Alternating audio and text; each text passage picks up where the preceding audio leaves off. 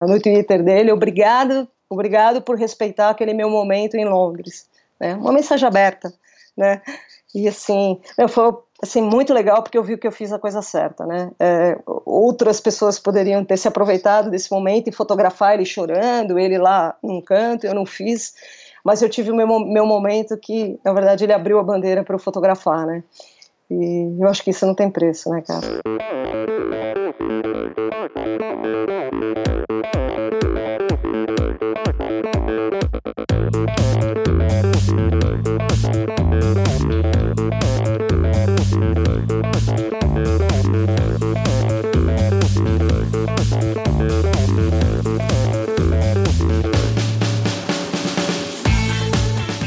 Olá pessoal, sou o Michel Bogli e este é o Endorfina Podcast.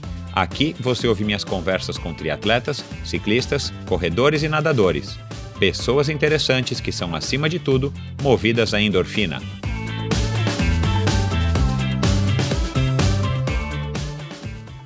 Este episódio é um oferecimento de Bovem Energia. Você sabe como funciona o mercado de energia no Brasil? Você sabe que é possível comprar energia para sua empresa e indústria que você também pode escolher de quem comprar esta energia, o que pode gerar uma economia substancial no custo final da sua produção? Conheça então a Bovem Energia.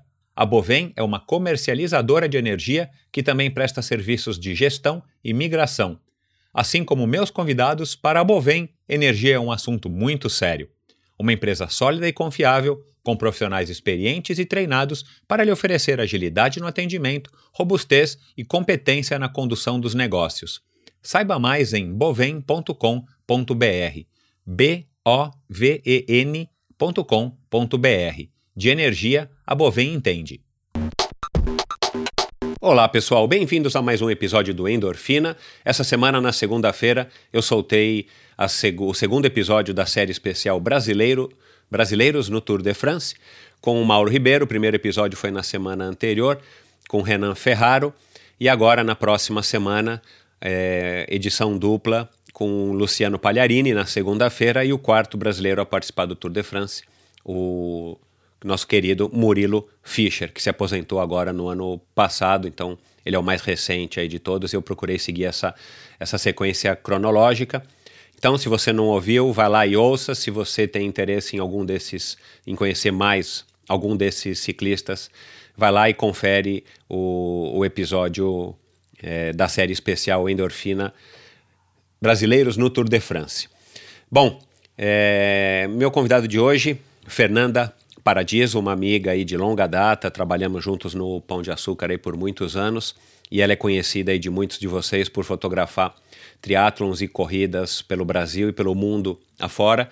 E eu resolvi chamá-la para a gente, além dela ter uma, uma história legal, um envolvimento pessoal com a corrida, e, e ela conta isso aqui também, como é que ela começou, como é que foi o relacionamento dela, como é que é o relacionamento dela com Vanderlei de Oliveira, que em breve também vai estar aqui conosco, um cara que foi percursor das assessorias esportivas no Brasil, um técnico aí de muita qualidade e, e bem conhecido aí de todos.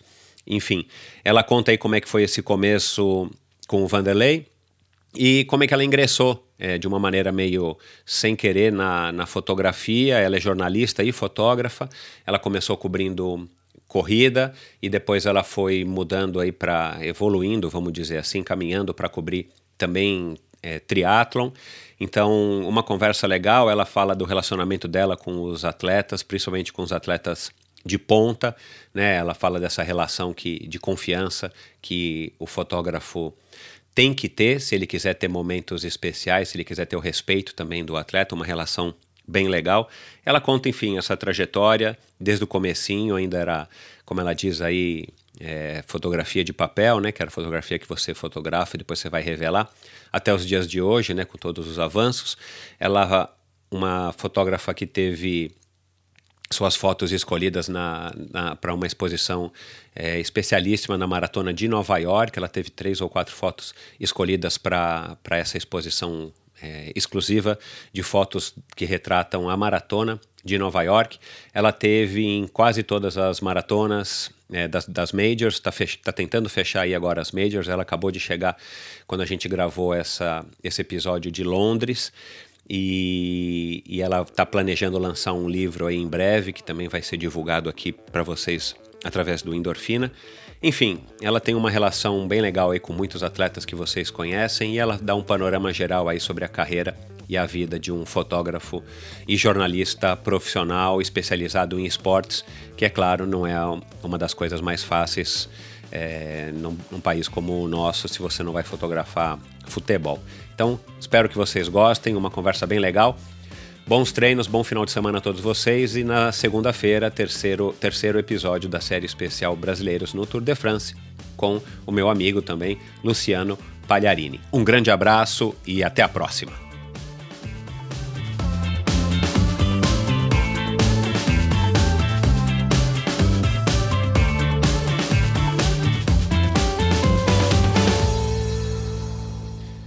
Recebo hoje a jornalista e fotógrafa Fernanda Paradiso.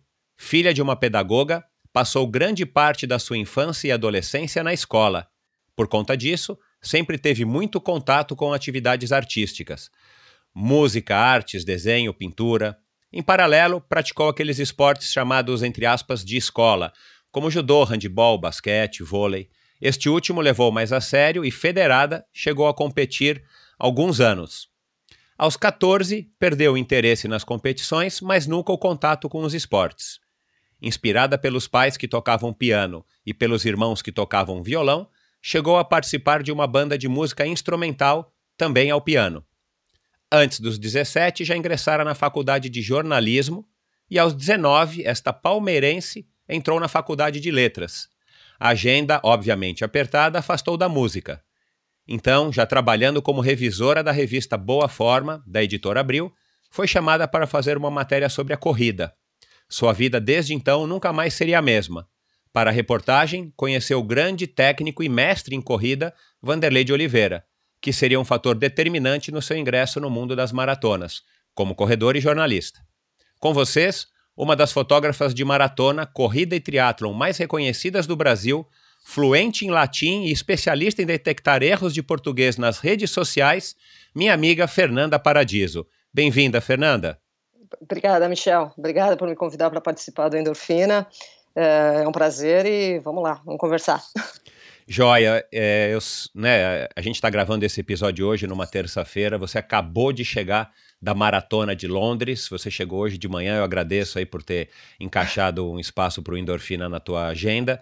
Me conta aí rapidamente como é que foi a, a viagem, como é que foi a cobertura aí da prova, havia expectativa aí de quebra de recorde, né? Como muitas provas, 40 mil pessoas largaram e tal. Conta um pouquinho aí como é que foi a tua experiência nesse final de semana.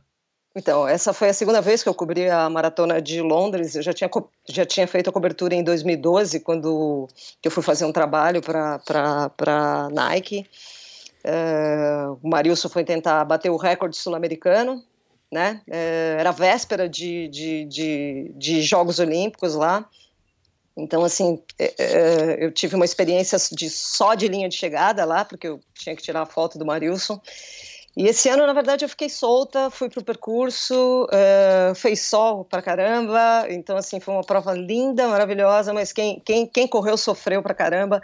Existia a expectativa de quebra de recorde, não aconteceu até por conta da temperatura mas a prova foi sensacional e consegui tirar várias fotos, assim, foi, foi bem bacana, cara.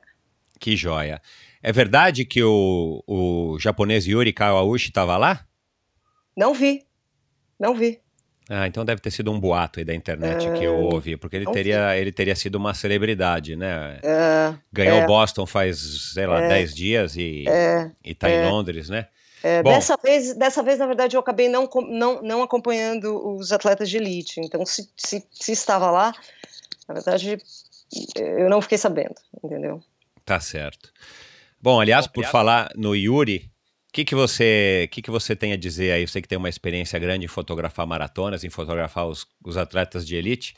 Qual a sua opinião pessoal aí a respeito do, da vitória do Yuri? Todo mundo dizendo que ele é amador e tal, mas acho que não é muito mas bem essa é, história, é, né? A minha opinião é essa mesmo. Você pega o currículo dele e você vê que ele já ganhou várias provas, só esse ano foi a quarta, né? Então. Uh, e um cara que tem duas e oito, na maratona, né? Pois é. Tudo bem, o cara não tem patrocínio, mas é, até aí chamar o cara de amador é meio. É, acho que foi um, foi um é. exagero da mídia, né? Ter, é, ter, é.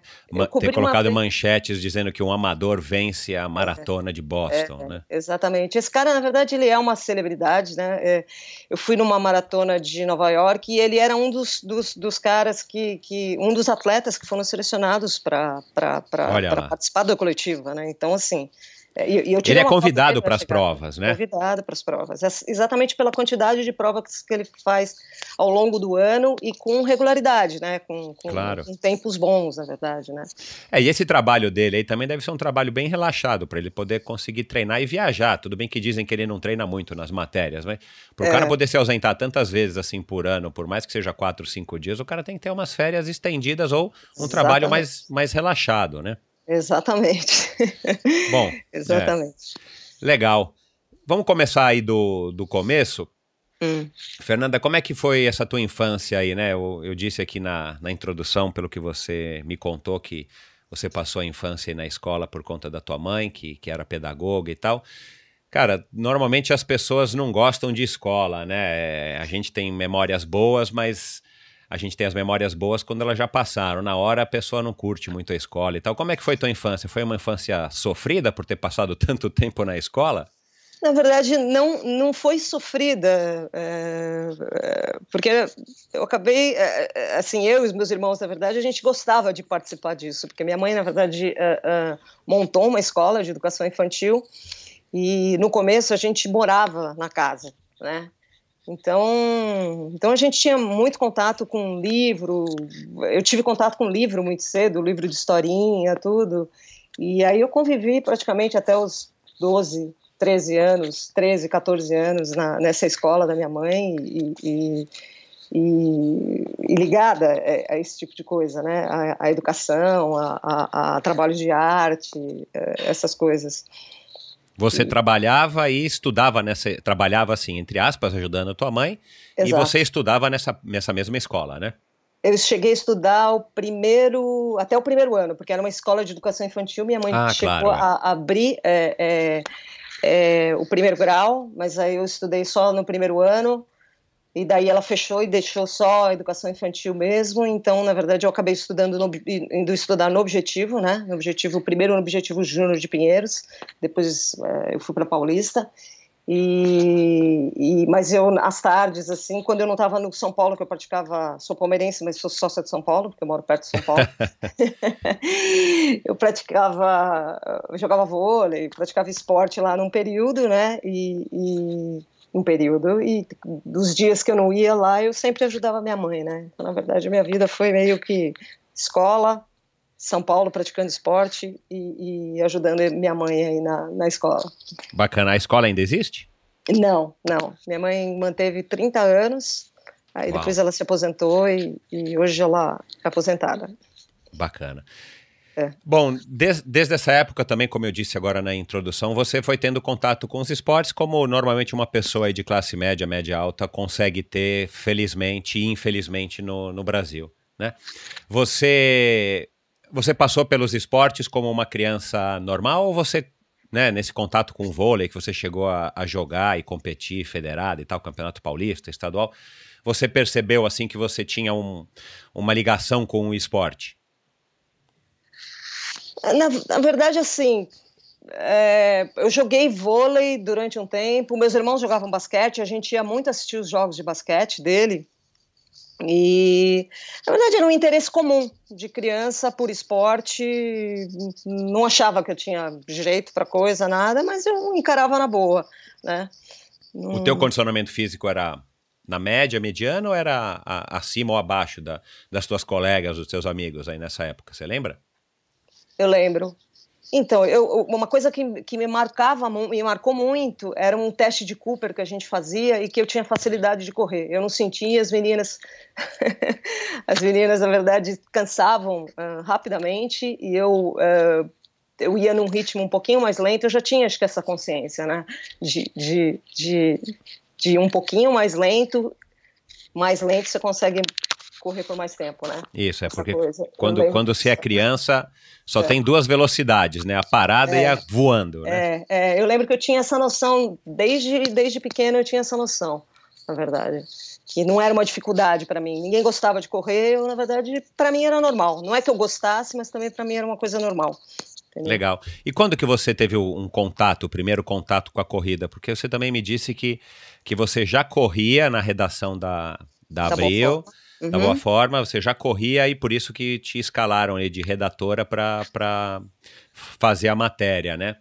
De onde Exato. que veio o teu, o teu início com, com a corrida, né? Naquela época que que eu imagino que foi a mesma época que eu comecei, que é a São Silvestre era o ápice e, e quase não havia provas, né? Quase não quase havia corridas não, de rua é.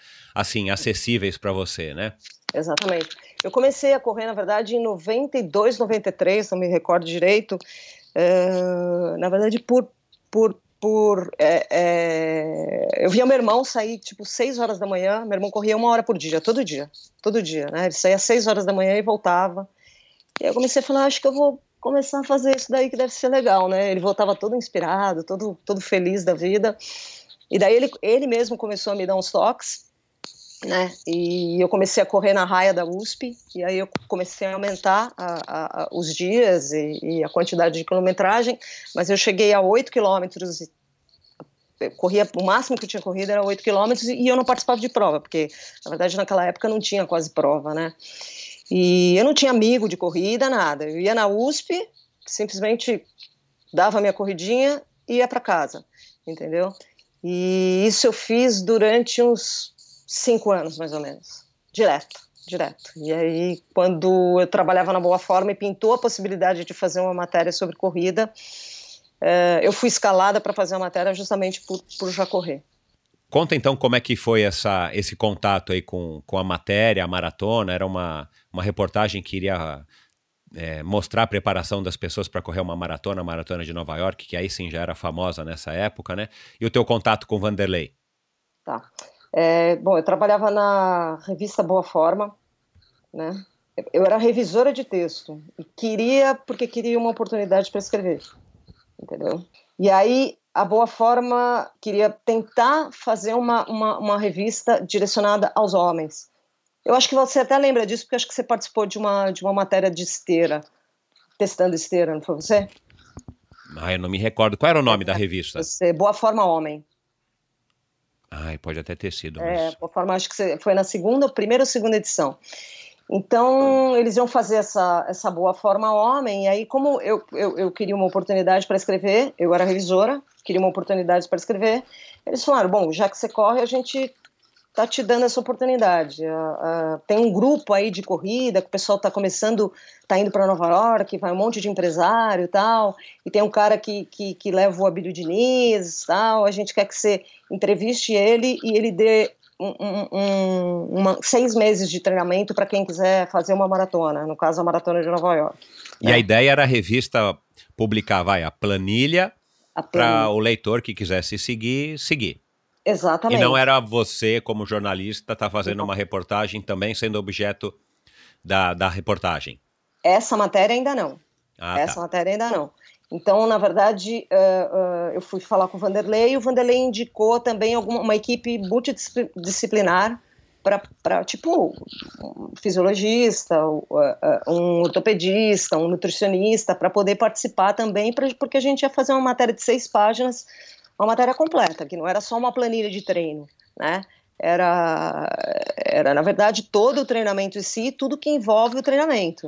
Né? Claro. Na época era o Dr. Turíbio, o Dr. Renato Lotufo, o Tonhão, o Dr. Antônio Maceu de Castro, é, não lembro quem que era nutricionista, mas era uma equipe bem fera, assim, né?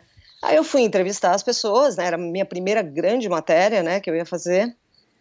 Eu fui entrevistar as pessoas, conheci o Vanderlei e e, e daí o Vanderlei me convidou, como eu já corria, ele me convidou para treinar com o grupo.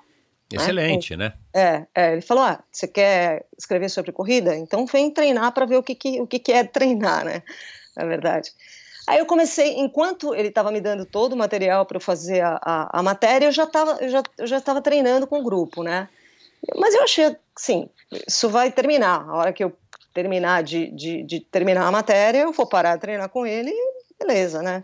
Aí ele me convidou para continuar a treinar com ele e para lançar um desafio na, na revista de, de, tinha, a gente tinha mais ou menos uns oito meses para a maratona de Nova York, isso era em fevereiro, mais ou menos, né? Ele falou: Eu te treino para você fazer a maratona de Nova York e você relata na revista. Aí eu levei a, a proposta dele né, para redação, uh, eles aceitaram, fizeram um acordo com, na época com o Armando Girello, da Chamonix, né? Uh, ele acabou dando a passagem, a hospedagem, tudo. Uh, a mesma equipe, essa equipe multidisciplinar que eu usei na minha matéria, acabou é, é, me atendendo também.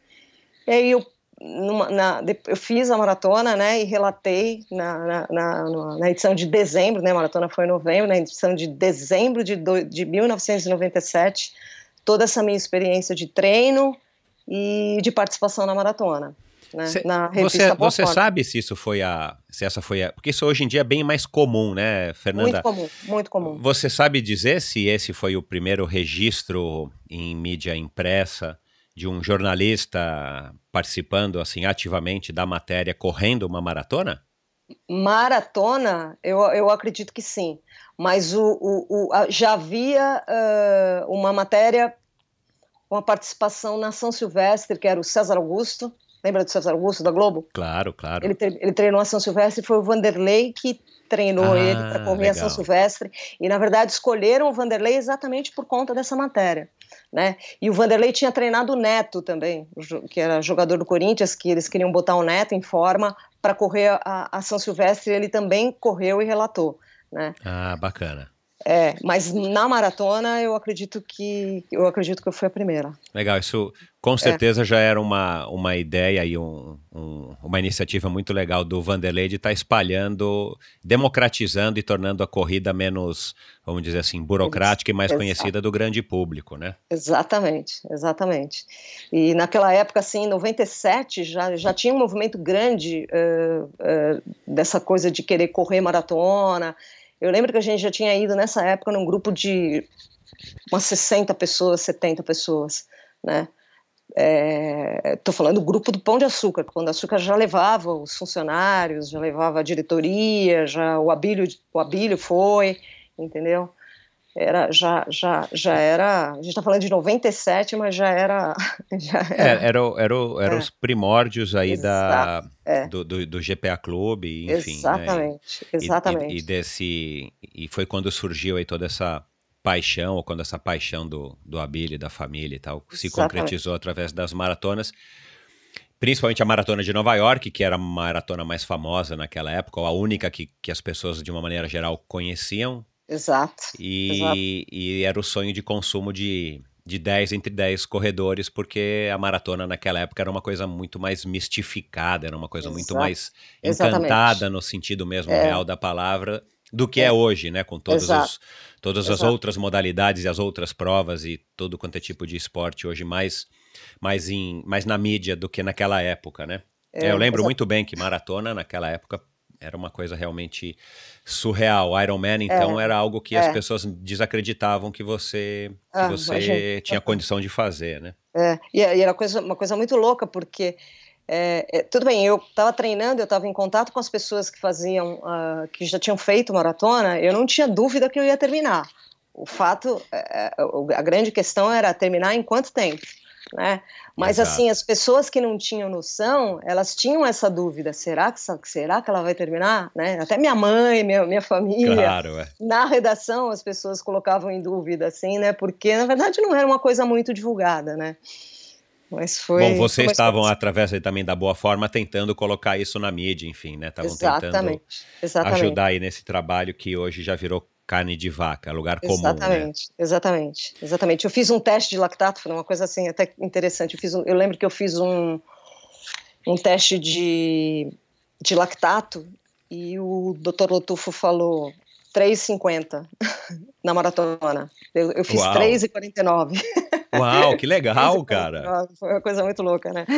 Caramba, o, cima, assim, o Renato é. Lotufo, Turido, aliás, essa equipe, né, equipe de ponta até hoje, né? É, é. E tinha, é, é, na verdade, eu falei do meu caso, falei do, do César Augusto, falei do Neto, mas o Edgar Freire já tinha participado de um projeto, não era um jornalista, né? Mas já tinha participado de um projeto antes de, de, de, de, de tentar correr uma pessoa acima de 60 anos, tentar correr uma maratona 65, acho, 65 na época. É, tentar correr uma maratona abaixo de 4, né? Então já tinha tido um projeto antes que foi que, que, que, saiu no Globo, saiu em vários jornais, assim, saiu até na, acho que até na televisão saiu, né? Ah, Também. que bacana. É. Legal. Bom, Aí a gente está falando da, da Fernanda, que era revisora, formada em letras, jornalismo e tal. Aliás, você achou que nunca fosse trabalhar com jornalismo, né? Você contou para mim aí também. Exato, exato. Depois você acabou mordendo a língua e acabou voltando aí, ou, ou se fixando no jornalismo. É. E a fotografia, quando é que ela surge e como é que ela se mescla aí com essa tua história? Na primeira reportagem rolou alguma coisa ou, ou não? Nada, nada. Na verdade, eu estava parada de fotografia nessa época, né? Porque, na verdade, eu, eu, eu comecei a fotografar muito cedo. Eu, eu, lembro, eu estudava no Colégio Objetivo e eu pegava a, a 9 de julho. Minha mãe ia buscar a gente no colégio e a gente passava na 9 de julho de uma escola que chamava Esporte Ação de Fotografia. Eu tinha 14 anos. Né? E eu falava para minha mãe, eu quero fazer um curso de fotografia aqui, né? E aí um dia eu fiz minha mãe parar lá e daí minha mãe fez a, a, a, a matrícula num curso de fotografia que era um curso aos sábados, né? Um curso de um ou dois meses ao sábado. É, eu lembro que eu fui na cidade, no centro da cidade com meu avô. Meu avô me deu uma máquina já bacana na época. E, e aí começou a fotografia, na verdade. Eu comecei cedo, né? Comecei com 14. Eu, era, eu lembro que eu era mais nova do grupo, né? Do, e você do, tinha o hábito de sair fotografando ou foi só uma, vai, uma moda temporária depois do curso e tal? Depois você acabou encostando a máquina? Eu tinha o hábito, porque por, o, o fato de minha mãe ter escola, na verdade, eu acabei. Eu comecei a fotografar criança né? E aí eu comecei a fazer book de criança, fotografava as festas de criança, e aí também foi uma forma de eu começar a ganhar dinheiro. Uau, interessante, que é, legal. muito cedo, né? Então, assim, era, na verdade, um... um, um, a, a, surgiu essa oportunidade, né? É, eu tinha feito curso tal, e, e, e aí eu enquanto minha mãe teve escola, eu, eu fotografei as festas, fiz book, fazia lembrancinha de Natal, de Dia das Mães, tudo, tudo com fotografia, né? Uh, depois que eu fiz o curso de fotografia, meu avô me deu um laboratório fotográfico preto e branco, né? Uau! E, e, é, então eu revelava muita coisa em casa, né? Aí depois que minha mãe vendeu a escola, eu parei de fotografar.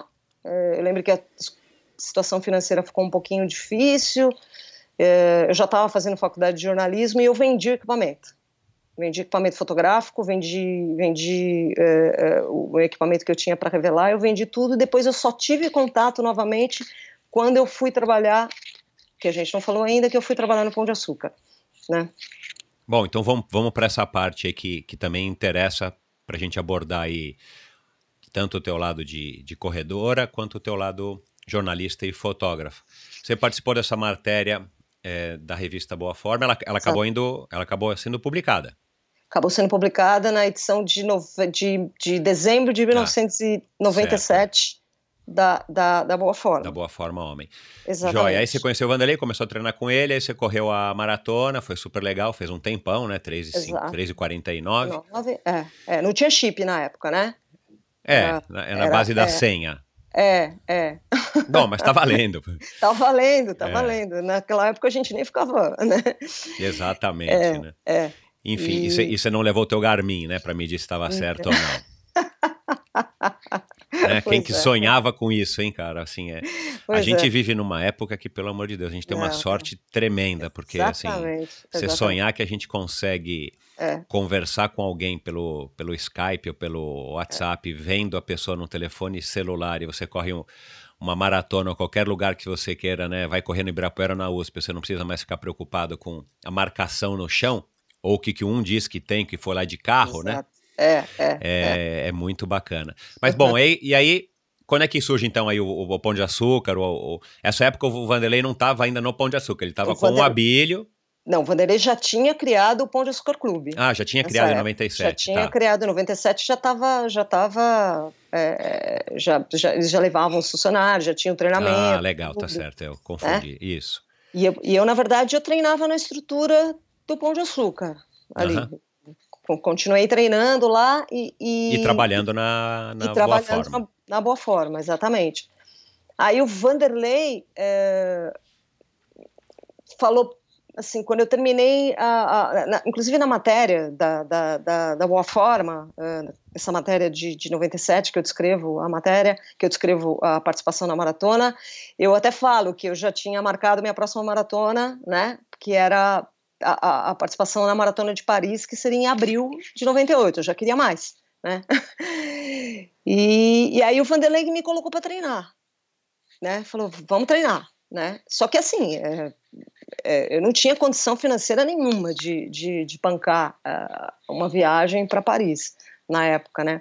Nessa época minha mãe, na verdade, já estava fechando a escola, já, já não tinha mais, então assim, as coisas já eram um pouquinho mais complicadas, né?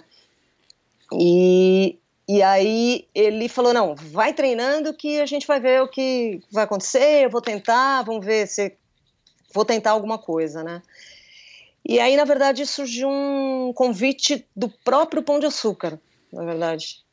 Não, mesmo não trabalhando com, no, no Pão de Açúcar ainda, é, surgiu um convite do Pão de Açúcar para eu ir para Paris, para eu correr Paris, porque eles iam com um grupo e, e na verdade, eles me convidaram para ir junto e correr a, a, matéria, né? Correr, correr a prova, né?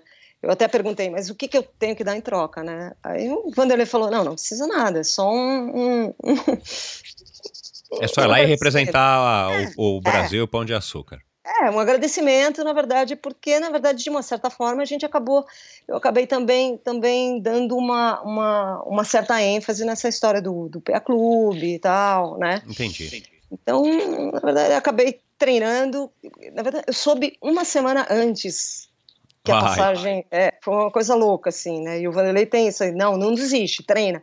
E eu, eu lembro que a maratona de São Paulo era no mesmo dia da maratona de Paris, e ele falou assim, e eu falei para mim, se não, se eu não for para Paris, eu vou correr São Paulo. E ele falou, esquece isso, você não vai correr São Paulo, não, você vai correr Paris. Né? Bacana, meu. É, ele já sabia, é, não queria te contar, né? Exatamente, exatamente. e aí, e aí eu fui para Paris. Você só né? corria maratona nessa época? A tua primeira prova, assim, foi uma maratona ou você chegou aí nessa preparação com o Vanderlei, provavelmente fazendo provas mais curtas aqui na cidade? Então, até uh, antes de treinar com o Vanderlei, eu nunca tinha participado de corrida, nem sabia como é que era, né? E daí, quando eu comecei a treinar com ele, eu comecei a participar de provas, entendeu? Aí fiz prova de... Eu lembro, a primeira prova de, foi uma prova de 6 quilômetros na, na USP, uma etapa da Corpore, né? Uh, fiz Tribuna de Santos e corri uma meia maratona, né? fez a preparação certinha, Fiz a né? preparação né? claro, é com aquelas provas que a gente faz, né? Não muito exagero e, e, e, e não, nunca tinha corrido uma São Silvestre, né? Fui correr a São Silvestre depois que eu fiz a maratona de Nova York, na verdade. E numa é. época que a São Silvestre já tinha passado para ser de dia, né? Exatamente. É. Foi em 97, foi o ano que o Iserben ganhou, na verdade. Né? Isso, é. É, isso. é, é. E aí depois veio a maratona de Paris em abril. Né? E, e, você, e você já assim, você já estava tendo essa percepção de que o negócio era tão legal que você ia, ia seguir correndo, independente de qualquer outra coisa? Ou foi uma coisa que você nem percebeu à medida que os anos foram passando, você, você continuou correndo?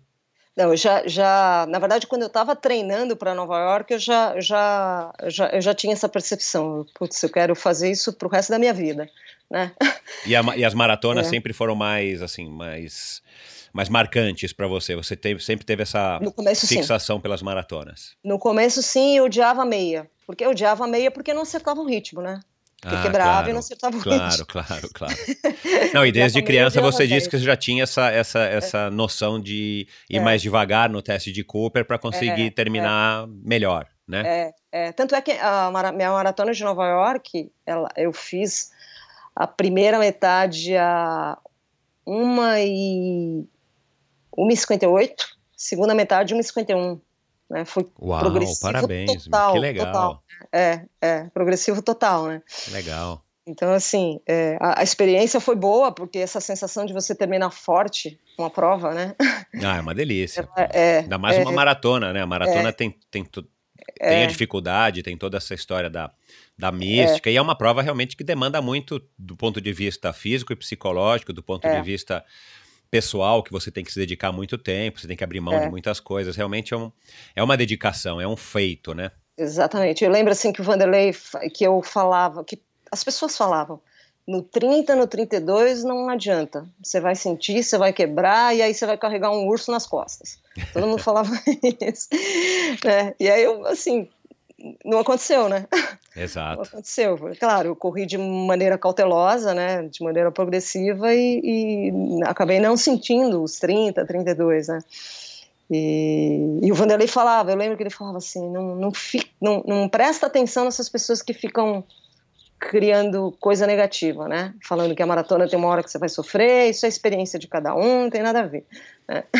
Legal. É, os então, ensinamentos do Vanderlei são, exato, assim, são, exato. são muito bacanas, né? Para quem tem exato. oportunidade, para quem teve oportunidade. Bom, é. e aí a fotografia? E o Pão de Açúcar te chamou numa oportunidade lá de trabalho? O Vanderlei, na verdade, tinha uma ideia de fazer um jornal interno, né? Ah, legal. É, que era um jornalzinho que a gente acabou fazendo. E aí eu, ele me chamou para, eu não tinha saído ainda da boa forma, né? Ele me chamou para conversar e, e daí eu, eu já tinha, eu tinha feito um projeto e fui apresentar para o pessoal do marketing, né? Projeto. E eu lembro que a Ana Maria Diniz estava. Tava, é, ela ia nessa reunião e ela acabou não indo, entendeu? E aí tinha um monte de gente de RH lá, tinha o Romero, não, o Romero também não estava, na verdade, né? Mas um monte de gente de RH e eles estavam pretendendo fazer um jornal também. Então, na verdade, eu, eu ia competir com eles, né? Porque claro. eles queriam fazer um jornal interno, né?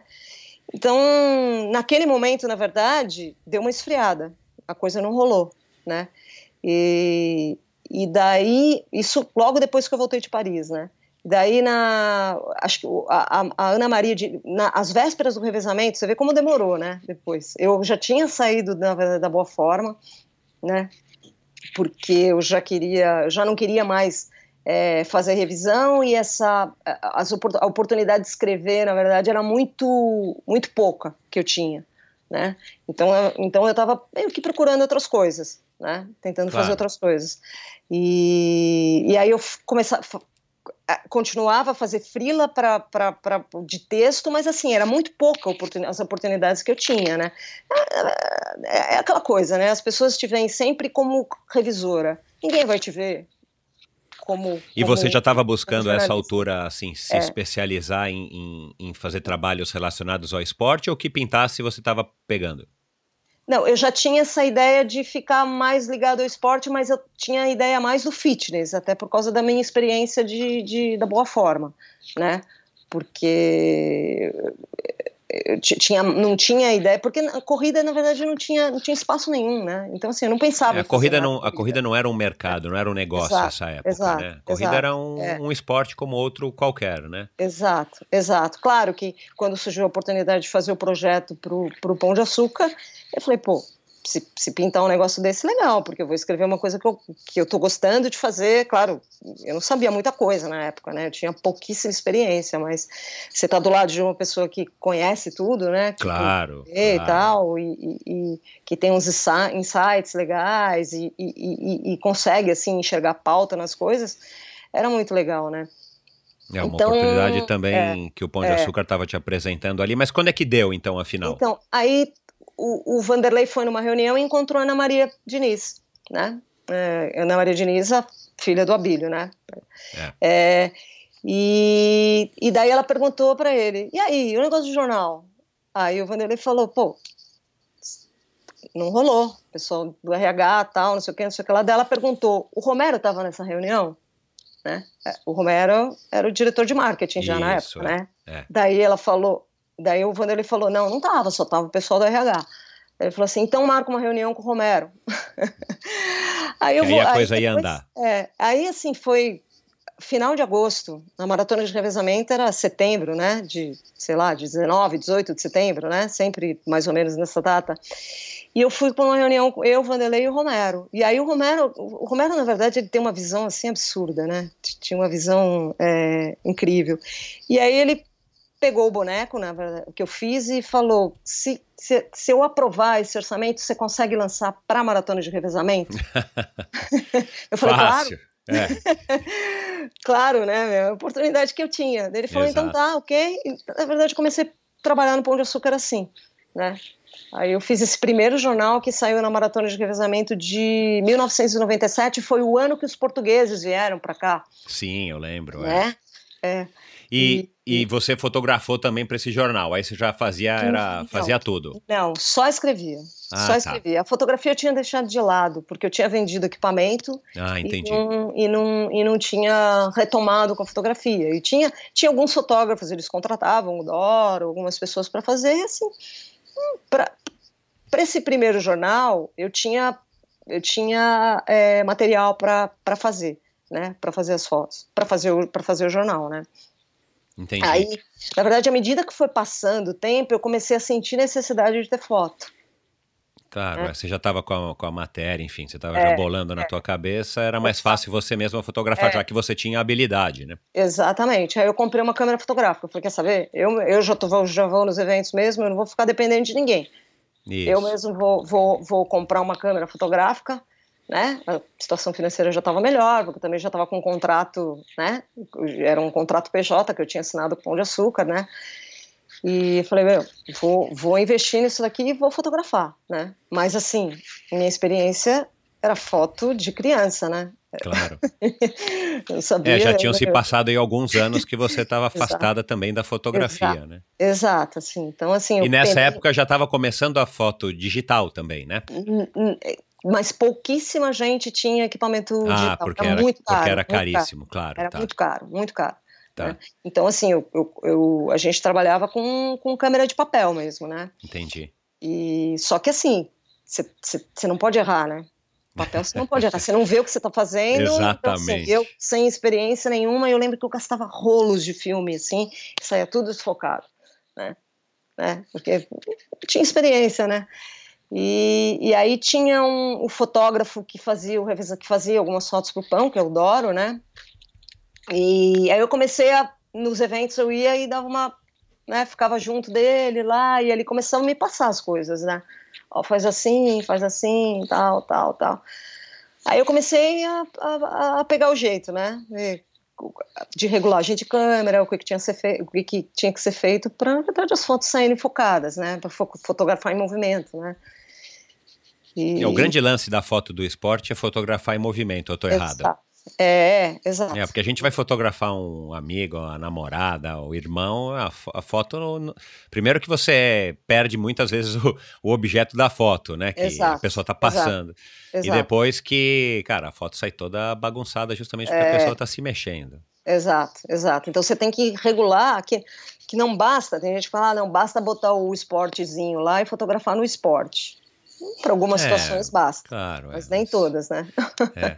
Bom, mas aí, aí você foi pegando o gosto e foi pegando a prática, graças ao é. Pão de Açúcar aí também, essa é. oportunidade de começar a fotografar esporte. Exato. E quando é que exato. a foto to se tornou assim? Não sei se você se julga mais jornalista ou mais fotógrafa, mas quando é que a foto realmente ganhou destaque na tua, no teu interesse, na tua, na tua profissão, no teu ganha-pão?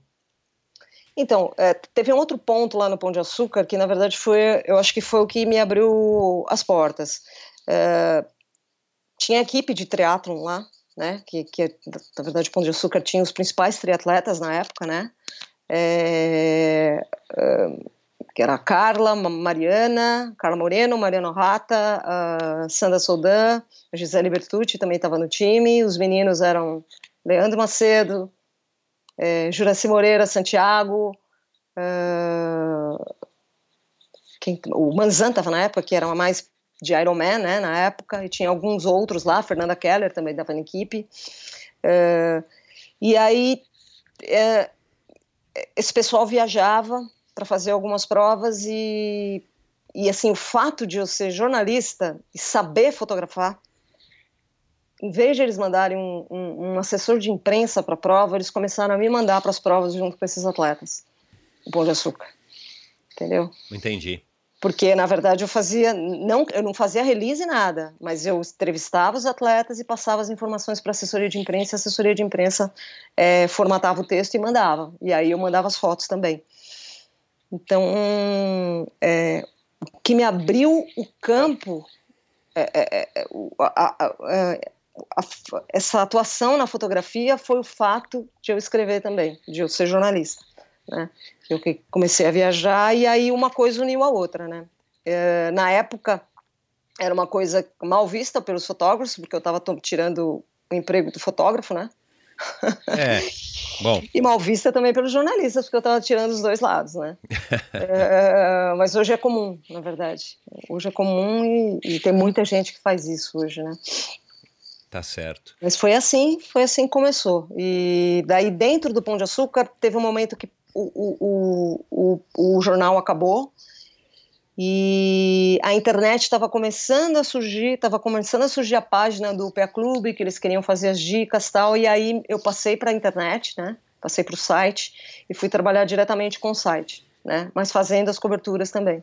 Né? Entendi que aí, aí o teu trabalho era, era bem jornalístico e tinha a foto como um suporte, um, um suporte, um agregado. Um Legal. agregado, é, um agregado que, depois, que, que aos poucos, na verdade, foi se tornando uma coisa grande, porque houve um momento que eles não contratavam mais fotógrafo para fazer o revezamento e eu que fazia o revezamento, né? Bacana.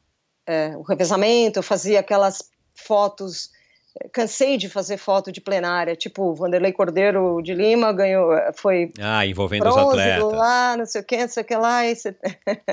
é, fazendo é, também um documentário, né? Fazendo foto documental, né? Não é só de cobertura esportiva. Exatamente. E jogo de cintura nisso, né? Porque você sabe o que é, quer entrar numa plenária então... lá e tirar uma foto do, do Abílio dando uma medalha, dando alguma coisa, alguma premiação pro, pro Vanderlei, você não podia perder, né? Exatamente, exatamente. Então, então Bom, aí, aí você você, e aí você acabou se, enfim, se aperfeiçoando na tua técnica, uhum. nas tuas habilidades, cada vez uhum. conseguindo ter equipamentos melhores e tal. E aí a fotografia acabou se tornando uma grande parte do teu trabalho do teu ganha-pão. Exato, exato. Legal. E você, e você acabou se especializando em corrida, né? Que tem a maratona dentro da, da corrida. Uhum. É, principalmente por conta das maratonas do Pão de Açúcar e das, das corridas que na época também o Pão de Açúcar ainda tinha um circuito e tudo mais, né? Exato, exato. E dos triatlons por conta da equipe de triatletas do, do GPA. Exatamente, exatamente. E daí veio o atletismo também, uma coisa que eu não tinha experiência. Por conta também dos atletas do pão. Equipe, é, é, é ah, a, a, equipe da BMF, né? Então, na verdade, e, e, o ciclismo também, lembra? O Mauro Ribeiro que lembro, que claro, é. é, é e eu acabei me especializando nessas áreas, né? Sempre. E aí, é, é, qual, que é o mais, qual que é o mais complicado de se fotografar? O mais complicado? É, qual dessas modalidades é a mais, a mais, a mais complicada, por qualquer que seja a razão, seja pelo... pelo... Eu acho que o, o triatlon, né? Porque tem as variáveis, né? É, você tem, que, você tem que, é, né, é. você tem que se virar para cobrir as três modalidades, sair correndo Ex literalmente. Né? Exato. Né? E aí tem o feminino e o masculino. O masculino anda muito mais à frente, né? Uhum. E aí a prova vai, vai, vai tendo um gap aí que você não consegue preencher. Né? Então, às vezes você tem que estudar muito o percurso, tipo num Ironman de Florianópolis, ver onde é que cruza aqui, aí eu posso pegar o Para poder se planejar, aqui. né? Exatamente. Ou numa situação que você vai e divide o trabalho. Eu fico com o feminino e você fica com o masculino. Né? Ah, sim, claro, é. é. quando você tem um, um assistente, é. alguém para te ajudar. Exatamente. Agora, é. explica aqui para o leigo, eu inclusive, é. né? E hoje em dia, com a proliferação das redes sociais, todo mundo hoje é fotógrafo, todo mundo hoje é, é gerador de conteúdo. A gente vai conversar um pouco disso também lá mais para frente. Mas assim, a gente tem a impressão que você chega lá no dia e você fala: bom, agora eu vou fotografar, começa a prova, começa o triatlon, começa a corrida. E você pega uma moto ou a bicicleta, ou sei lá, fica parada no lugar e começa a fotografar. Mas eu tenho a impressão que não deve ser muito bem assim. Você deve ter algum planejamento, você deve fazer é. um, um, vai, um, um plano para no dia da, da corrida você estar tá bem preparada para não perder os momentos, porque principalmente maratonas ou fotografando mesmo para o próprio Pão de Açúcar, você não podia se dar o luxo de perder um momento X, Y ou Z, né? Exatamente, exatamente. Como é, é que é a, a, a essa preparação para você cobrir é, um é. evento? Então, primeiro, assim, eu tenho que ter um, um, um o que, que o cliente quer, né? O que, que é prioridade. Aí, dentro do que, é, do que ele quer, eu vou saber se. Eu já tive proposta de, de fotografar São Silvestre, que, eu, que as pessoas queriam que eu fotografasse a largada, o meio do percurso, a chegada. Não dá. Tem que ter um segundo fotógrafo. Né? Então, assim, eu tento ver a prioridade do, do, do de quem está pedindo as fotos, o que, que precisa, né? E dentro dessa prioridade, aí eu, eu faço, eu traço um plano de, de, de, de trabalho, né? É, e aí você tem que estudar percurso, você tem que estudar os atletas, né? Ver quem são os atletas que... Ah, legal, claro. Que, né? Cl claro que, assim, hoje em dia, eu, como eu já conheço os atletas, já tem uma facilidade maior, né? Para para saber quem são os principais, quem, né? Se eu estou fazendo o serviço de uma determinada marca, uh, eu vou ficar em cima do atleta da marca, claro. né?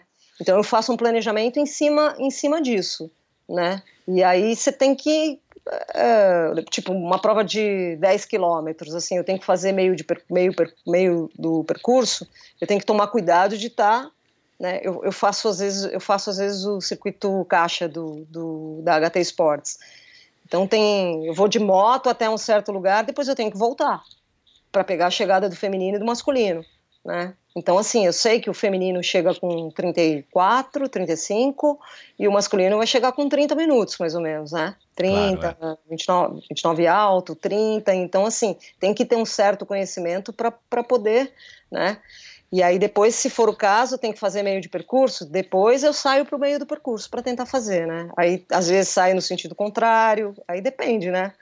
Mas tem toda uma Entendi. logística, tem toda uma E logística. sempre você tem que você tem que recorrer à estrutura da organização para te para te dar ou uma bicicleta ou uma moto, de preferência, para você se deslocar ou, ou, depende da prova, depende do organizador, ou depende do depende, teu Depende da Se eu estiver fazendo por organizador, em geral eu tenho, eu tenho o transporte, né? Eu tenho como me locomover. Sim. Se, se eu não estou fazendo e eu não sou oficial, né? Aí a, a, a, o transporte é por minha conta. Claro, né? entendi. O ano, o ano, passado eu, eu, na verdade, contratei um Uber para fotografar um Ironman. Né? Porque ah, que legal. É, aí eu falei pro cara, quanto você quer para ficar o dia inteiro comigo? Aí ele falou lá um valor, eu falei, ah, beleza, a gente vai até.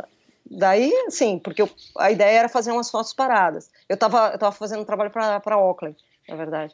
Né? Entendi. E, assim, eu não tinha moto porque eu não, não, não tava como oficial, né? Eu, se eu, eu, na verdade, existia a possibilidade de ter moto, mas quando você não é oficial, você tem que revezar a moto. Ah, tá certo. E Entendeu? você consegue ser oficial se você está fazendo um job, por exemplo, para Oakley, como você estava agora? Com, Porque uma coisa é se você vai cobrir para a revista XYZ, uma é, coisa é se você é. fazer um trabalho particular é. para uma marca, por mais que a Oakley, não sei se é. ainda é patrocinadora, apoiadora. É. às vezes, sendo patrocinador, é possível. Fica mais fácil, se, é. Fica mais fácil, né? Se, tipo, a, a Trisport, a Trisport é uma revista oficial, isso, aí, claro, você consegue, né? É, eu consigo fazer, né? Claro, conversando com, com, ó, vou fazer um trabalho paralelo, beleza? Né? Claro, nada nas costas, né? Claro, é, até porque o teu, teu, trabalho é. vai ser divulgado depois, né? Exatamente, exatamente. Então, assim, é, nesses casos, assim, eu consigo, eu consigo ter uma moto para fazer para fazer as duas coisas. E na verdade, o que eu fizer, a Oakley é patrocinador, o que eu fizer para a Oakley, eu estou fazendo para oficial também, né? Claro, é, você está gerando os caras que são patrocinadores, evento. é, os caras que são patrocinadores da Oakley, provavelmente os caras que vão andar na ponta também, né? Que é, é. o Igor Amorelli, que, né? Então, então é assim, é tudo essa questão de tentar casar o que é, o que não é, dá para fazer, não dá para fazer, né? Não tem rotina, não é, Fernanda? Embora você, a tua não. rotina seja aí nos não. finais de semana cobrir os eventos, cada evento é um, cada prova cada é um, o clima, é, enfim. Qual é. foi a, a maior roubada ou a maior assim, a maior história que você pode contar de, de uma cobertura que deu certo ou que não deu certo? Então, é, eu, eu, tive duas provas assim que eu fiquei um pouco frustrada, na verdade. É, uma foi o Ironman do Havaí. Porque assim, eu, eu, eu, eu fui uma vez só, e o Ironman do Havaí sempre bateu com a Maratona de Chicago, né? E assim, as oportunidades que eu tive para ir do Ironman pro, do Ironman para Havaí, eu fui para Chicago, né?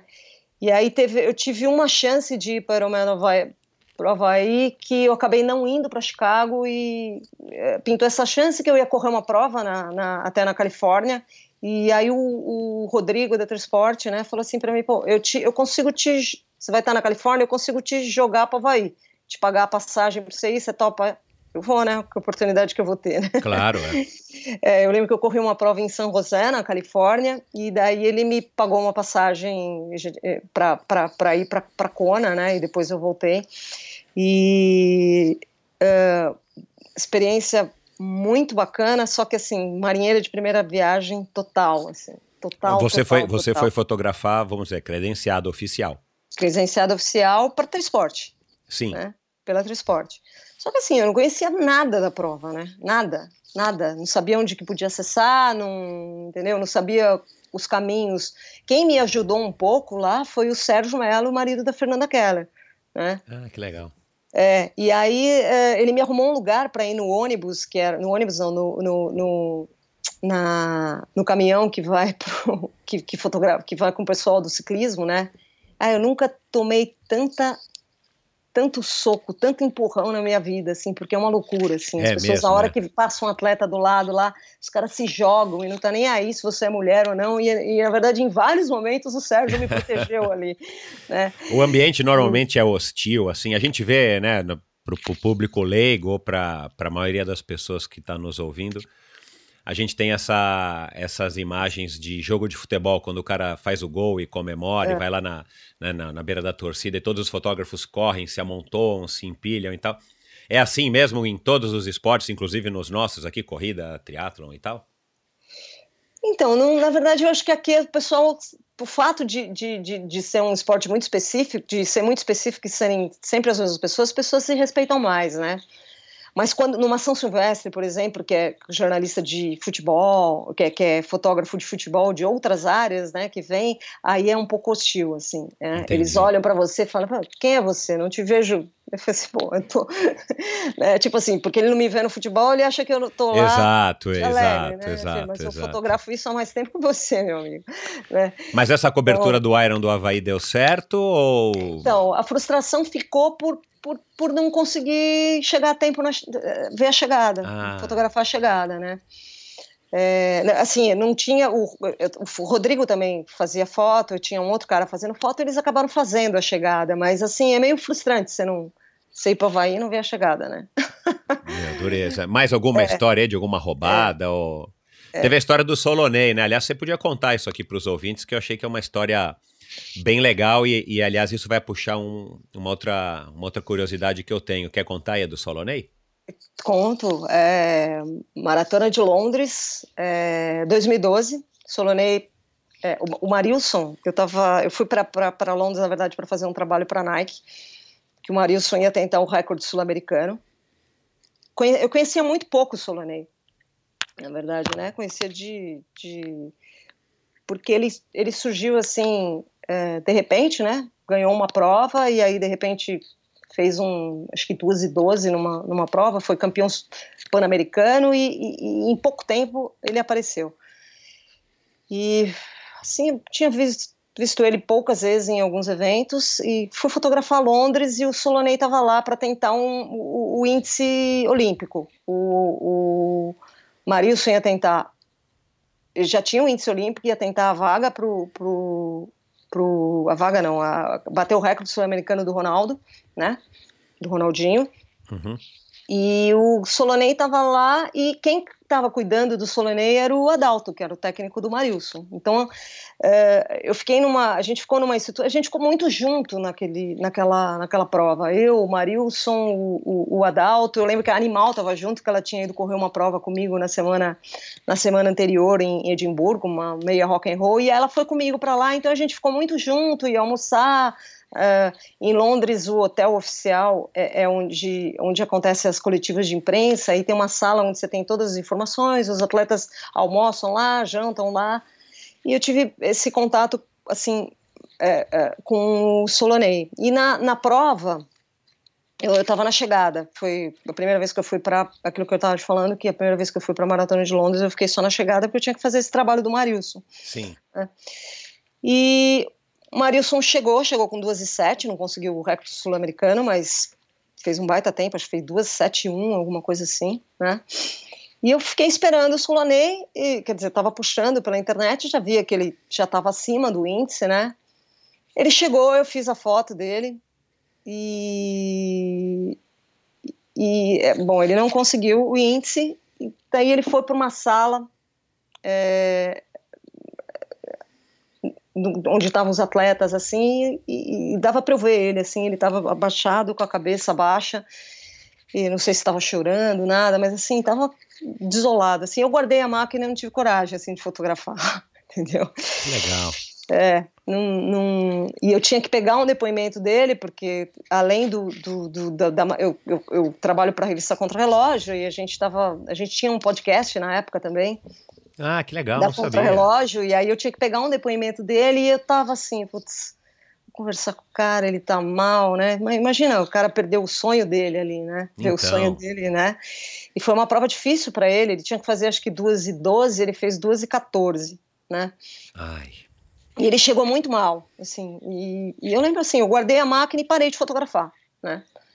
Uh, ainda eu tinha que pegar o depoimento e tal, fui falar com o Adalto, que estava cuidando dele. A hora que você achar que, que eu posso pegar um depoimento dele, você me dá um toque e tal. Aí chegou um momento lá que o Adalto falou, você pode falar com ele. Falei rapidinho, ele contou a história dele, né? Depois eu não vi mais, o, isso foi em abril, né? E depois eu não vi mais o Solanei, né? Mas eu fiquei sempre com essa impressão, assim, de que de assim, eu não sabia se ele tinha levado a mal o fato de eu não me interessar pela história dele, né? Porque ele podia pensar, eu imaginei que ele podia pensar, quando eu ia conseguir, você me deu bola, tá? depois que eu não consegui, você não me deu, né? Não me deu atenção, não sei o quê, né? Mas na verdade eu queria respeitar, né, o momento dele, né?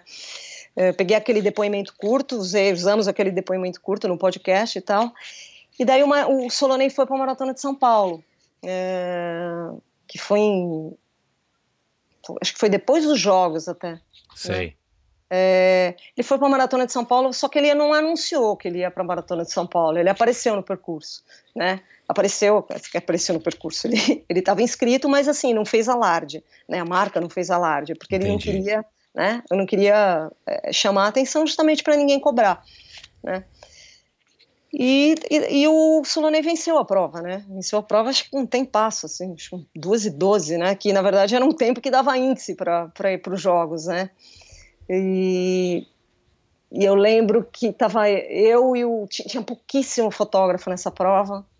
E eu e o, e o Tião Moreira, nós estávamos ali na chegada. E a Globo foi tentar entrar ao vivo com ele. E eu pedi para ele. Atropelando, levantar... né? Provavelmente. É, é sempre, sempre. Aí eu pedi para ele levantar a bandeira, ele chegou e pediu para a Globo dar um tempo, assim. Segurou, fez a pose lá para mim, pro, pro Tião. Né? Legal, cara. É, com a, com a bandeira do Brasil, levantou a bandeira do Brasil lá. E daí, na, na, na hora da entrevista coletiva, é, tinha um monte de gente lá, ninguém sabia o que perguntar para ele, e eu tinha toda a história dele de Londres, né? Claro. É. E aí, na verdade, só eu perguntava e os outros jornalistas iam no, no embalo, né? Na, pra, tá. né? é, até porque os caras não estavam esperando ele na prova, então não fizeram a lição de casa, né? Claro. E aí ele respondeu, tal, não sei o que, não sei o que lá, e, e, e depois ele soltou uma, uma mensagem no, no, no Twitter, na verdade, na, na, no Twitter dele, obrigado, obrigado por respeitar aquele meu momento em Londres né? Uma mensagem aberta, né? E assim, foi assim muito legal porque eu vi que eu fiz a coisa certa, né? É, outras pessoas poderiam ter se aproveitado desse momento e fotografar ele chorando, ele lá num canto, eu não fiz, mas eu tive o meu, meu momento que, na verdade, ele abriu a bandeira para eu fotografar, né? E eu acho que isso não tem preço, né, cara? Esse Uma... reconhecimento de dois profissionais, né? Um atleta de um lado e o, no caso de você um jornalista e um fotógrafo do outro, Acho que isso é muito legal em qualquer profissão. Qualquer profissão, cara. Mas quão importante é isso na tua profissão? Você tem um relacionamento de respeito e um relacionamento de, vamos dizer assim, especial com os atletas que você está acostumado a fotografar no dia a dia da tua profissão. Quanto que isso pesa na hora de fazer uma boa foto ou na hora de conseguir uma um privilégio como esse que você teve, uma oportunidade como essa que você teve com o Solonei? Putz, é, pesa total, assim, porque é, é, são profissionais que nunca vão deixar de te atender, entendeu? É, eu já fiz entrevistas, agora eu estou falando pro lado do conteúdo. O Marilson não é muito de falar. Todo mundo fala, ah, ele não fala muito, não sei o que, não sei o que lá. Eu já fiz entrevistas com o Marilson que vários jornalistas vieram perguntar como é que você consegue tirar isso do Marilson, né? Legal. Eu acho que é uma relação de confiança que você vai, vai, vai, vai, vai conquistando, né? É, na hora de, de você assim, tem informações assim que é, que o, que o atleta te passa e você sabe que aquilo, mesmo que o cara não fale, não fale para você isso é off, você sabe que é off, né? Entendi, é. Você tem que ter essa é. sensibilidade. Exatamente. Na verdade, você é. não é só um gerador de conteúdo e um trabalhador é. para o veículo tal, você também é, um é. ser humano que tem que entender aquele momento, ainda mais no esporte, né? Porque exato, exato, o esporte exato. é uma coisa que, que ao mesmo tempo é um, é um show, é um espetáculo, mas é uma coisa, é um momento muito íntimo daquela pessoa que treinou Exato. X ou que teve a decepção Y, como você também descreveu agora no caso do Soloné em 2012, né? Aham, uhum, aham. Uhum. E isso, é, deve isso, ser, isso, isso deve ser muito legal da tua profissão, né? Você é conseguir é sacar que você não está só fazendo uma imagem que vai te gerar né, é. uma receita no final do dia, mas que é. você está tirando a foto de um ser humano que está ali no momento super especial da, da vida dele, da carreira dele e tal. Já teve, já teve, você já passou por um, por um momento tipo assim, cara, essa foi a, a foto, tipo, eu tô no lugar certo, na hora certa, com a luz certa e, e no evento ou com a pessoa certa? Você já, ou você já passou por muitos desses? De, de fazer a imagem. É, vamos ideal? dizer, a imagem ideal, assim, tipo, é, cara, é. meu, que bom que eu tava aqui nessa hora que eu me posicionei aqui, que que o cara passou nesse momento que eu peguei a luz tal, né, né, né? É, é, às vezes você abre mão da chegada, que a chegada todo mundo faz, né? Para fazer um, uma foto um pouquinho antes, e você acaba pegando um momento que, que, que as pessoas não, não. que ninguém pega, né? Porque na chegada estão todos lá esperando, né? Exato. Então, foto já, da já chegada, tive... a foto do, do é. Yuki lá cruzando ali de chegada de Boston, se você dá um Google é o que aparece. A foto é do cara aparece. que foi é. alguém que tirou a foto e, e vendeu, é. várias pessoas tiraram a mesma foto, é. né? É, e às vezes quando você se antecipa a uma situação, né? Que nem o Marilson, eu não, eu não lá na primeira vitória de 2006 ele, mas eu sabia que ele tinha escapado em 2006 na, na Primeira Avenida. Eu fui ficar na Primeira ah, Avenida. Legal. eu fui ficar na Primeira Avenida, só que assim, aconteceu uma coisa muito louca lá, porque é, eu não peguei o Marilson em 2008, isso. Né, quando ele ganhou a segunda vez. Eu não peguei o Marilson, eu não consegui pegar foto do Marilson na corrida. Né? Ah. Eu, eu, eu fiquei como com conhecimento de corredor de corredora, eu achei o cara vai, os caras vão fazer a tangente e eu tô no lugar certo aqui, né? E que nada, ah. fizeram uma baita de uma curva aberta. Não acredito. é. E eu não peguei, né? Eu achei que ia pegar de frente, peguei de lado, ainda passou o caminhão do lado e não hum. peguei. E aí eu não tinha informação. Depois eu fui para a milha 25. Eu não tinha informação de como estava a prova. E tinha um marroquino, que eu não lembro o nome dele, estava na frente, o marroquino veio. Uh, uh, o Marilson, em 2006, na verdade, quando ele ganhou em 2006, ele foi considerado zebra, né? Ninguém imaginava que ele Exato, pudesse ganhar é. a prova de novo, né? Exato. E eu, de uma certa forma, eu também acho que achava isso, né? É, é, eu tinha ido em 2007. 2007 eu tinha ido correr a prova, eu não tinha. É, aí eu fui em 2008 para cobrir, né? 2006 eu não fui.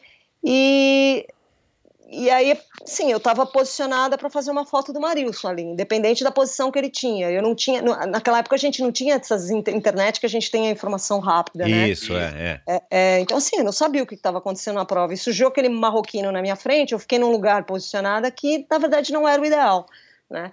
E surgiu o cara, ele na minha frente, eu peguei, bom, primeiro colocado, a 800 metros do final, 800 não, uma milha do final ali, né? Uhum. Era no 25, era no 25, é. é no, na, na milha 25, na verdade. É, eu baixei, abaixei a câmera. Quando eu baixei a câmera, ah, eu olho e tá morrendo. andado, já tava passando. Meu, né? quer se matar. Já estava passando. Eu falei, meu, então assim, é, essa para mim foi uma, posso dizer, roubada, foi. né? Foi uma, foi uma situação assim que eu perdi a foto que, que, que... mas tudo bem. Depois eu fiz todo, eu fiz uma baita de uma entrevista com ele que foi divulgada para o Brasil inteiro, porque só eu de jornalista estava lá. Tava a Yara, a Shoa estava lá, mas ela correu a prova. Uhum. Uh, eu fui na coletiva de imprensa, acabei ficando o manager dele deixou eu ficar grudada nele, falou: você fica, você vai. Porque assim, eu, dei, eu deixei um momento dele. Todo mundo queria entrevistar o Marilson, mas todo mundo queria, queria fazer a pergunta em inglês e ser traduzida para português. Então era aquelas, aquele jogo rápido. Eu falei, tudo bem, eu vou ter meu tempo aqui, mas eu quero o meu tempo com ele. Né? Aí o manager dele me colocou grudada nele, ele estava sem acompanhante, a esposa dele não tinha ido, o Adalto não tinha ido também. E aí eu fiz uma baita de uma entrevista com ele, assim, que foi divulgada para o Brasil inteiro. Né? Qual a Juliana tava, a esposa né? dele tava. Eu subi com ele no, no, com eu, ele e a Paula Radcliffe, que tinha ganhado. Uau! No, no Empire State para tirar uma foto, cara. Uau, Sim, que bacana, ela, hein? É, a prova deu tudo errado, mas na verdade o que veio depois foi muito mais gratificante, né? Você tem uma prova e um trabalho ainda dos sonhos que você é, que tipo é o teu sonho de consumo como fotógrafa e jornalista que você ainda não cobriu? É, é a Maratona de Boston. É bom, então não é um sonho tão impossível, vai? Não, Tá não, faltando a oportunidade. Não, eu tinha, na verdade, eu queria muito fazer os Jogos Olímpicos, né? Eu achei que eu ia ficar de fora dos Jogos Olímpicos, eu não tinha conseguido credenciamento. E, mas assim, nos 45 minutos do segundo tempo, pintou uma, uma troca de, de fotógrafo. E aí um amigo meu que é dono de uma agência falou: você vai substituir uns, uns gregos, você topa? Você tem onde ficar no Rio? Uau! Tô indo. Caiu no colo caiu no colo. E eu achei que eu, que eu, não, ia, que eu não ia conseguir cobrir né, os Jogos do Rio. E acabei cobrindo os Jogos do Rio, então, na verdade. É, é, Bom, já a, tem uma a, Olimpíada, tem um Ironman. Tem um Ironman. Queria tem... voltar de novo para o Ironman e queria completar as Majors, né? É... E quando aqui você tem. Já tá, já tá planejado aí, Boston? Então, eu, agora é, eu, eu, pretendia ir esse ano, mas aí aconteceu de pintar a possibilidade de ir para Londres com é, e a, profissionalmente Londres era melhor para mim. Né? Entendi. Né? É, porque ainda você tem que é. conciliar, é. não é só a sua vontade, né? Você tem que é. ir também aonde tá, onde estão te pagando, onde tem o trabalho, exatamente, claro. É. Exatamente. É. Aí, na verdade, eu ia ter um custo para ir para Boston que eu falei, existia a possibilidade de ir para Boston e depois voar para Londres, mas eu ia ficar muito tempo fora, ia perder trabalho aqui também, que não. não então, na verdade, esse ano eu, eu acabei abrindo mão de, Lon de, de, de, de Boston para ir para Londres. Né? Então, assim, pretendo completar o ano que vem, né? Vamos ver. Legal. Aí Bom, eu completo as majors, né? Isso, aí fala, vamos aproveitar então, é. falar aí desse teu. Você teve já foto exposta, né, sobre a maratona de Londres, fala um pouquinho disso. Mara... Maratona de Nova York. Na maratona de Nova York, perdão, é. foto numa exposição é. em Nova York, né? Uhum, uhum. É uma, uma. Três fotos, se não me engano, selecionadas, não foi isso? Três fotos isso. selecionadas, exato. E, exato. e fale desse teu projeto aí do livro das Majors. Conta um pouquinho aí primeiro dessa exposição e desse projeto bacana aí que eu tô curioso em saber. Tá. É, sobre a exposição, é, a, a, na Maratona de Nova York, eles queriam fazer uma exposição sobre a história da Maratona de Nova York, né, ao longo dos anos. E aí eles é, começaram a selecionar fotógrafos que tinham trabalho das provas de vários anos para selecionar fotos.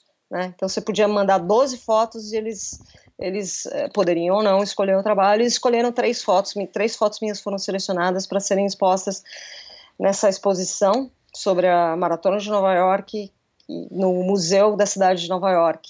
Né? Uau, que bacana, foi, hein, meu? Foi demais, foi demais, assim. E, e, tinha muito foto, muita foto legal lá que contava a história e, meu, e logo, e logo você teve três fotos escolhidas. Três fotos escolhidas. Três fotos escolhidas. Que assim. legal, cara. Parabéns. É, é Onde que a gente vê essas fotos? Essas fotos estão no meu portfólio no meu site pessoal, fernandaparadiso.com. Ah, legal, vou colocar aqui no, nos links do post do episódio de hoje para quem quiser é. ver. Uhum. Manda depois para mim, para eu também divulgar para as pessoas que nos seguem no Endorfina BR. Mando sim. Mando e, sim. e fala do livro. O livro uh, muita gente me pergunta assim, eu já cobri várias majors e muitas vezes mundo fala, quando você vai lançar um livro? Quando você vai lançar um livro? E, e na verdade, assim, quando eu completar as majors, né? Primeiro, primeiro é, você tem que ter a foto de é, todas. É, eu não queria uh, uh, fazer um livro sem ter uma das provas, né? Então, assim, eu estou esperando é, completar a, a, a maratona de Boston para poder ter um material fotográfico significativo que eu vou tentar ver se eu consigo fazer um, um material significativo com uma cobertura só, né?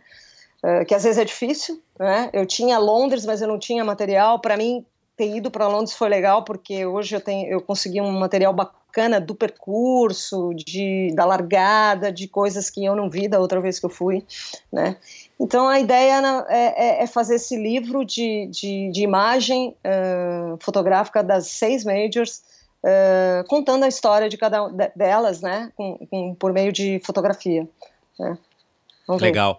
Co como é que você viabiliza um, um projeto desse? Eu, hum. no ano passado, eu fiz um orçamento aí também para ver se eu, de repente, me envolvi aí com um sócio no negócio de livro aqui do triatlo e tal. Eu vi que não é tão simples e muito menos barato, né? Se não você é. ainda se ainda você quer fazer um, um registro é. fotográfico, né? Uma coisa é, é livro de, é, de, de, história, né? De letras. É, é, é, Como é que você viabiliza isso, Fernando? Eu imagino que, é, embora você já, já tenha anos e anos de carreira, não, o fotógrafo de esporte aqui no Brasil não deve ser a coisa mais bem remunerada do universo, né? Então, pois eu imagino que você não consiga bancar isso do próprio bolso ou como um investimento para depois faturar vendendo. Como é que funciona isso? Então, uh, eu tenho assim editora interessada, mas eu não sei se na hora H vai, vai viabilizar. Vai Porque viabilizar uma saída é a editora é. bancar isso, arriscar exato, tal, investir exato, né, exato. E, transformar é. isso, quem é. sabe, num produto. Exatamente. Mas assim, isso não, não, não, se, se ninguém se interessar, eu vou fazer sozinha. Entendeu? você Mesmo vai buscar tenha, apoio e tal. É, vou buscar apoio e aí eu faço poucas edições, não há problema nenhum, né? E, Entendi. É, assim, uma coisa pessoal, né? Uma coisa de, de um sonho que eu quero, né? Quero é, an antes de escrever um livro e plantar uma árvore antes de morrer, você vai publicar um livro não escrito, mas foto, fotográfico, que é super legal, né? Tua exato, profissão. Exato, exato. E, é, e, eu acho que é bem significativo, né? Porque é, é, tem as seis grandes maratonas, né? Tem então. seis grandes maratonas e, e, e, acho que é um, é um produto Cara, legal. Dá, dá, um livro assim desses livros decorativos, livros de mesa, fabuloso para quem faz esporte, né? Para quem curte exato, corrida, triatlo exato, e tal. Exato, exato. Exato, vamos ver. E aí disso pode gerar outras coisas, né? Pode gerar é, palestra, pode gerar é, exposição fotográfica também, né? Claro.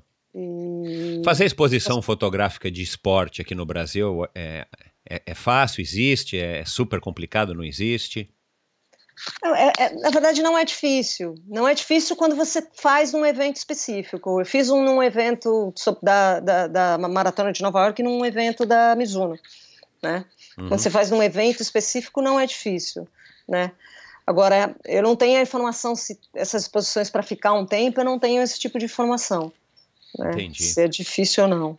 Entendi. É uma coisa que eu vou ter que, uma informação que eu vou ter que correr atrás quando, quando eu quiser é, tornar isso viável. Claro.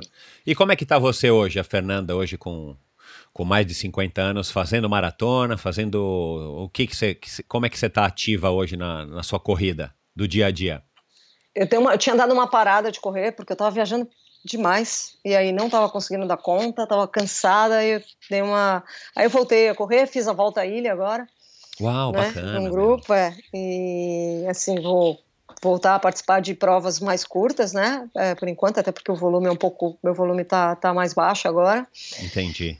Mas eu quero ver se eu consigo fazer. Tem, uma, tem a estreia da meia maratona rock, de uma meia rock and roll na América do Sul, que vai ser no Chile. Ah, que legal. Os caras estão vindo para cá, Estão é? vindo para cá, ó, que legal. Eu fiz a estreia na Europa, que foi Edimburgo, e eu quero fazer a estreia em. Então vamos ver se eu consigo. Acho que até lá eu consigo tá bem para voltar a, a, correr meia maratona. A maratona eu não corro desde 2009. Né? Você eu... correu quantas? Você tem isso contado? Corri nove, corri nove. Ah, legal. Nove. Um número excelente, né? Cinco Nova York, três Paris e uma em Harrisburg, na Pensilvânia, foi uma tentativa de conseguir o índice para Boston, né? E uma tentativa frustrada. não conseguiu? Não, não. Mas eu sempre tive índice para Boston. Entendi. Só que quando pintou a oportunidade, eu fui ah. fazer trabalho. Eu trabalho para câmera turismo, né? Que leva os brasileiros para. Por isso que eu viajo bastante também, consigo viabilizar bastante é, essas viagens. Você é, é contratada deles para fotografar os grupos que eles levam para correr aí pelo mundo. Exatamente, para fazer as redes sociais, para fotografar o pessoal, para é, fazer as dicas, para fazer conteúdo, né? E é, eu, eu, no meu contrato de trabalho eu tenho algumas provas majors que eu vou ao longo do ano, né? E, inclu, e, a, e a meia de Nova York também, que é a meia de Nova York acontece em março, né? É. E, e alguma outra prova que pode pintar. E aí, cê, e aí você tentou correr, pegar o índice nessa aí de Harrisburg? É eu, é, eu tinha, na verdade, no meu acerto com a Camel, quando eu comecei a trabalhar com a Camel, eu tinha uma viagem para tirar para Boston. Só que eu não queria ir para Boston, para naquela na época eu ainda corria, eu ainda estava correndo maratona, estava assim ativa nessa coisa de maratona. Depois eu na verdade acabei desistindo, acabei indo só para meia, né? Sei. É, e aí eu falei, bom, tudo bem, mas eu quero ir com índice né?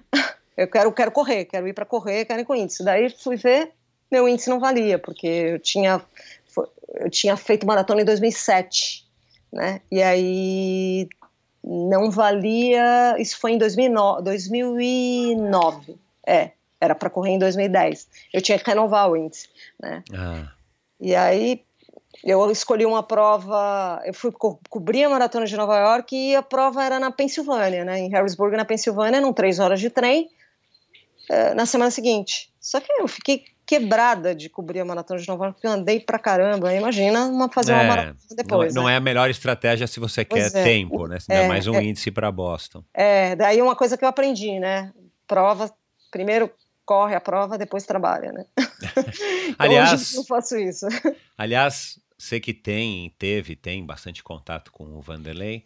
Qual hum. foi a lição mais valiosa que o Vanderlei te passou? Eu sei que ele passa muitas lições, é, é um cara é uma enciclopédia, é uma bíblia, um cara é um, é um mestre, como eu disse aqui no, na introdução do, da nossa conversa de hoje. Mas qual foi a lição mais valiosa que você aprendeu do Vanderlei até hoje? O Vanderlei é um cara muito, muito positivo, né? Então, assim, eu lembro desde que eu comecei a treinar com ele, que ele pedia para eu é, não ser negativa com os pensamentos, acreditar que as coisas sempre vão dar certo e ter pensamento positivo nas coisas. Eu acho que isso foi a, é a maior lição e eu lembro até hoje, assim, sempre. Ele fala. E, se, e me afastar das pessoas negativas, né? Claro, é. é, é acho que isso é uma coisa que até hoje assim me toca, assim, quando acontece alguma coisa eu lembro disso dele, é a principal coisa que eu lembro dele é disso. Bacana. Triathlon nunca te nunca te, te seduziu assim, ah, agora eu, ainda mais agora nessa fase que você já está mais é, distante das maratonas e tal, o triatlo nunca foi uma opção para você, Fernanda? Não, não. E, e, eu já, já, já pedalei, né? 800 então, é verdade, é, tá certo. Era só incluir a natação, e eu sei é. nada, né? Mas não é uma coisa que te, que te despertou vontade, assim, a ponto de querer se dedicar e participar de uhum. alguma prova ou outra? Não, não, porque, é, assim, eu, eu acho que assim, que você tem que ter não, determinação eu acho que eu tenho, né? Mas eu acho que essa, o tempo que você despende para um treinamento de triatlon é muito grande, né? E aí sim, aqui a gente tem essa dificuldade de nadar, você precisa ter um lugar para nadar. É. Aí pedalar, você precisa aqui, aqui em São Paulo já é mais perigoso, daí é.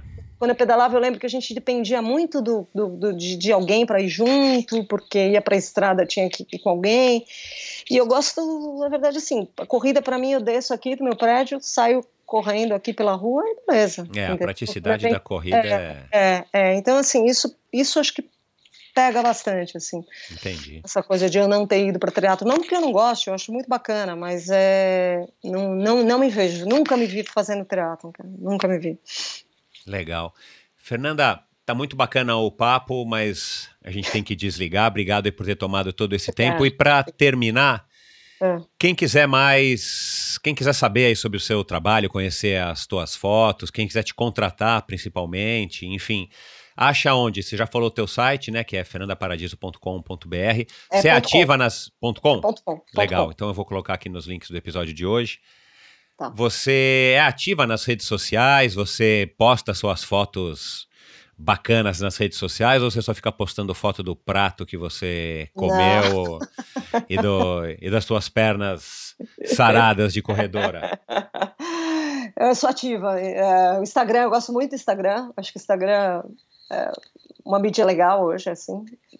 Então, acho que quem, quem quer acompanhar meu trabalho, muita coisa está no Instagram, além do meu site pessoal, né, que é um portfólio. É, no Instagram, que eu tô como F Paradiso, com Z, Paradiso com Z. É, aliás, eu, eu, eu vou colocar isso também nos links do episódio de hoje, mas o teu Paradiso é com um Z, né? É com Z, é com Z. Legal. E você tem Facebook ou Facebook você só usa? Tenho Fernanda Paradiso.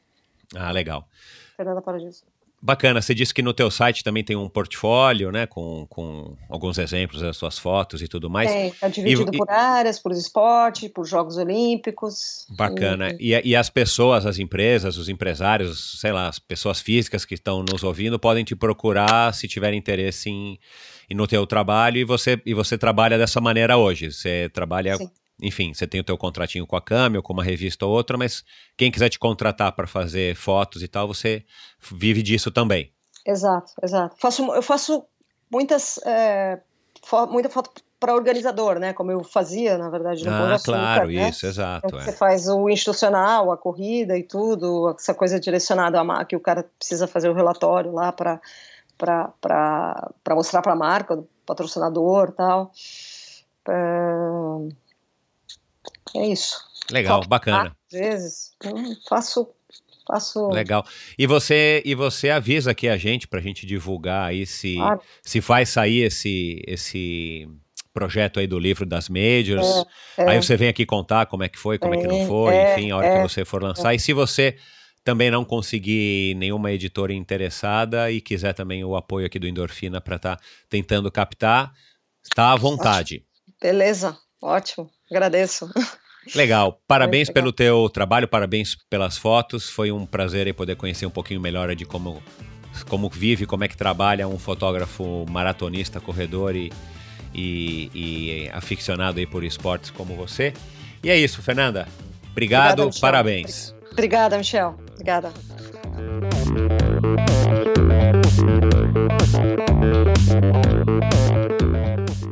Este episódio foi um oferecimento de Bovem Energia.